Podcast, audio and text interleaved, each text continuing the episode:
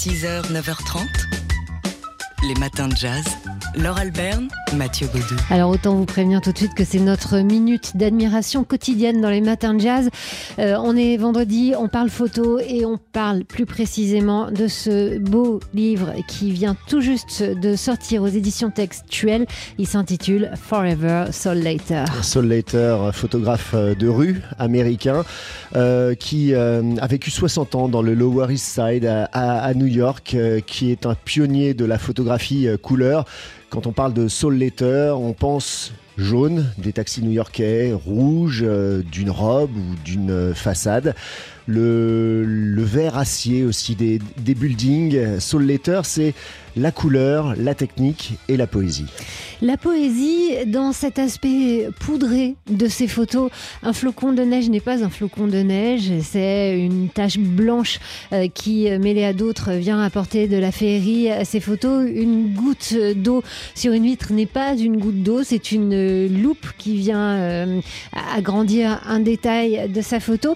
Euh, ce livre qui sort est un petit format euh, relatif, un hein, format euh, vertical, un 1 à 5 vertical, grosso modo, euh, qui, est, qui, se balade dans l'œuvre couleur, évidemment de ce pionnier de la photo couleur, mais aussi dans l'œuvre noir et blanc de Sol Leiter à travers des thématiques. Alors il y a des photos de mode, il y a des, euh, autoportraits, il a fait beaucoup d'autoportraits extrêmement euh, poétiques et savants et curieux et malins. Et euh, il y a aussi un focus sur celle qui a été son premier modèle, c'est-à-dire sa propre sœur Deborah Leiter. Soul Later Forever, on ne va pas contredire le titre de ce très bel ouvrage paru donc aux éditions textuelles. 6h, 9h30, les matins de jazz. Laure Alberne, Mathieu Baudou.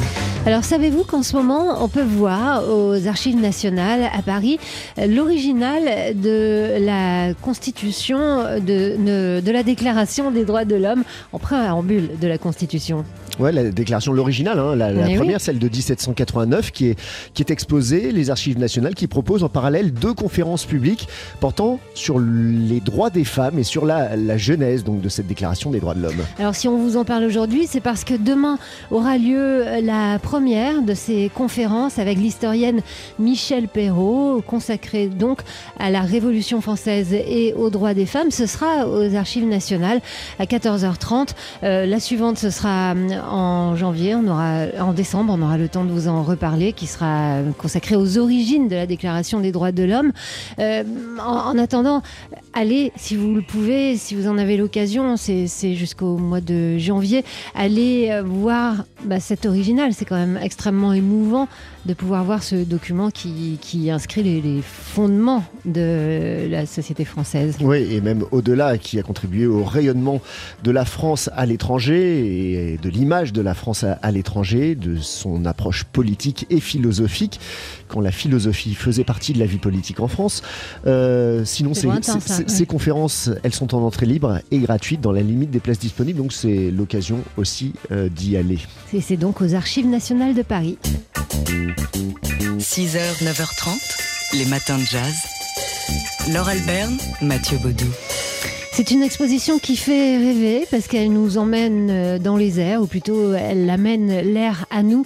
Elle s'intitule Aérodream sous-titre Architecture, Design et Structure gonflable. Et elle est présentée jusqu'au 14 février à la Cité de l'Architecture et du Patrimoine en association avec euh, le Centre Pompidou-Metz où elle a été créée d'ailleurs.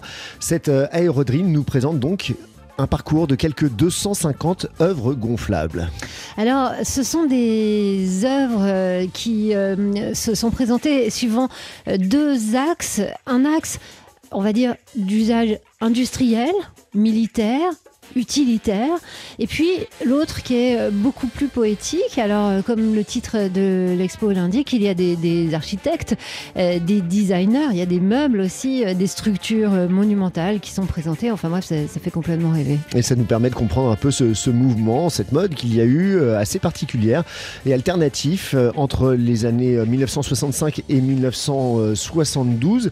Il y a de la poésie dans cet aérodream, au-delà bah, du côté pragmatique et, gonflé et technologique. Hein. Et, même dans cet aspect technologique, il y a aussi de la poésie, bah, tout simplement parce que ça flotte, parce que ça, ça bouge, parce que c'est gonflé d'air.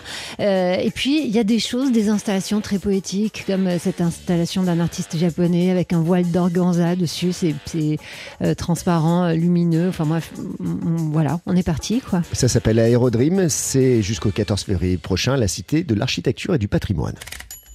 Polka. Chaque photo a son histoire.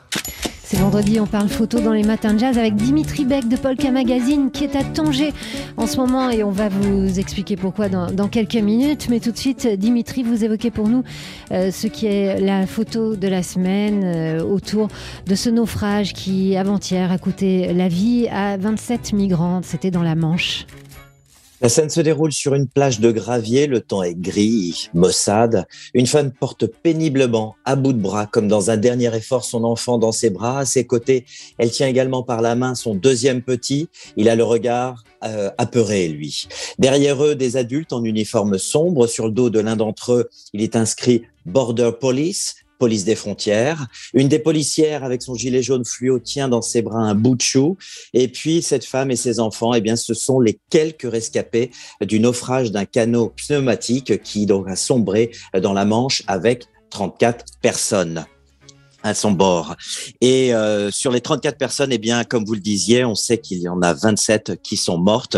Tous et les rescapés ont été, eux, euh, sauvés par euh, l'organisation caritative britannique de sauvetage en mer. Ils ont débarqué sur la plage de Dungeness, au sud-est des côtes anglaises. C'était donc il y a deux jours. La légende de l'image, prise par le photographe Ben Stansall pour l'AFP, précise que sur les trois dernières années, on a vu une augmentation significative du nombre de migrants qui tente de traverser la Manche en dépit de tous les dangers, du trafic des gros navires, des ferries, du fort courant de l'eau et des températures de cette eau particulièrement basses. Cette image, comme l'ensemble du reportage de ce débarquement de ces rescapés, est glaçante, elle est bouleversante et on a plutôt l'impression d'ailleurs souvent de voir ces images en mer Méditerranée. La Bresse britannique assure que la France est responsable de cette tragédie, elle qu'elle fait preuve de passivité sur ce qui se passe à ses côtes, voire même de complicité face aux passeurs.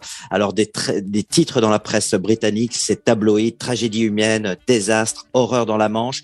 Voilà, ils accusent euh, la France d'être responsable de ce drame, comme si voilà, euh, on laissait passer ces bateaux. Même le premier ministre euh, britannique lui-même, Boris Johnson, il a dit la France laisse ses passeurs se laver les mains de leur meurtre. Donc du France bashing, un scandale qui a fait aussi qui a, qui a lieu bien évidemment en France et la colère elle gronde, les sauveteurs, les gens de mer, les élus, les habitants de Calais où nombreux de ces migrants passent, eh bien, eux ont pris la parole aussi, ont manifesté. On a vu des images le soir même dans une ambiance un peu surréaliste le soir, avec ces éclairages publics, les gyrophares, de tous ces gens qui disent combien de morts vous faudra-t-il au pouvoir Il s'adresse. Et puis il y a eu cette grande réunion hier, place de la République à Paris, où on a vu des panneaux, les visages souvent des jeunes et avec le nom de ces personnes mortes en mer, pas celle-ci, mais d'autres précédentes en mer Méditerranée et également dans la Manche de ces dernières années. Voilà, ces, ces morts, ce sont aussi des visages et des noms des personnes humaines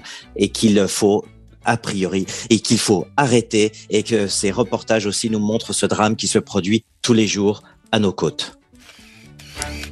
Polka. Chaque photo a son histoire. Polka.